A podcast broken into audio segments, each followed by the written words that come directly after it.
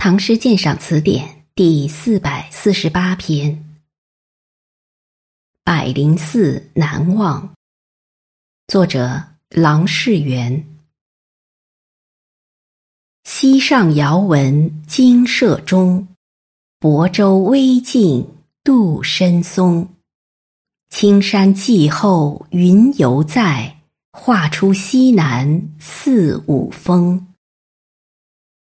唐代诗中有画之作为数甚多，而这首小诗别具风味，恰如清刘熙载所说：“画山者必有主峰，为珠峰所拱象；作字者必有主笔，为鱼笔所拱象；善书者必争此一笔。”此诗的题旨在一个“望”字。而望中之景只在结尾处点出，诗中所争也正在此一笔，余笔无不服务于此。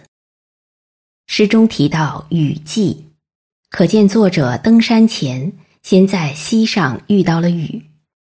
溪上遥闻金舍钟，首句虽从天已放晴时写起，却饶有雨后之意。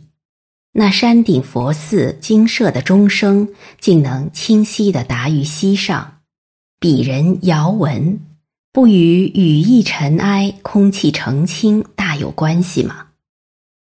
未写登山，先就溪上闻钟，点出百灵寺，同时遥听钟声恋翠微，又逗起舟中人登山之想，这不是诗的主笔。但它是有所拱向的。第二句“亳州微径杜深松”，金舍钟声的诱惑，使诗人泊舟登岸而行。微径，也就是区区的山间小路，缓缓的导引着他向密密的松柏林里穿行，一步步靠近山顶。空山新雨后，四处弥漫着松叶白子的清香，使人感到清爽。深林中横河交碧，不免暧昧，由此暧昧，才有后来渡尽深松，分外眼明的快意。所以次句也是拱向题旨的妙笔。渡深松的“渡”字，已经暗示了穷尽深松而达于精舍百灵寺。行人眼前豁然开朗，映入眼帘的首先是霁后如洗的青山。前两句不曾有一个着色字，此时的青字突现，便使人眼明。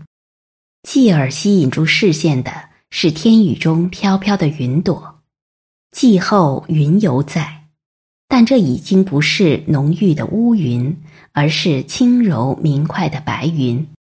登览者一跃的心情可知。此句由山带出云，又是为下一句进而由云衬托西南珠峰做了一笔铺垫。第三句写山，青山霁后云犹在，着意于山色的青，是就一带的山脉而言；而末句集中刻画了几个山头。着眼于山形，给人以异峰突起的感觉。画出西南四五峰，峰数至于四五，则有错落参差之志。在蓝天白云的衬托下，峥嵘的山峰有如画出，不用衬字而用画字，别有情趣。言衬，则表明峰之固有平平无奇；说画。则似言风之本无，却由造物以云为毫，占领作墨，以天为纸，即兴画出。其色则鲜润，犹有刚脱笔砚之感。这就不但写出了风的美妙，而且传出望者的惊奇与愉悦。画出西南四五峰，这才是全诗的点睛之笔。只有经过从溪口穿深林这一番幽行之后，这里的画面才显得特别精彩。只有经过攀登途中的一番情绪的酝酿，这里的发现才令人尤为愉快。因而这里的点睛有赖前三句的画龙。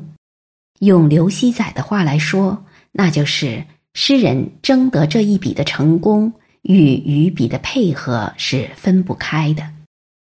本篇鉴赏文作者周孝天。百灵寺难忘。作者郎世元。溪上遥闻金舍钟，亳州微径渡深松。青山霁后云犹在，画出西南四五峰。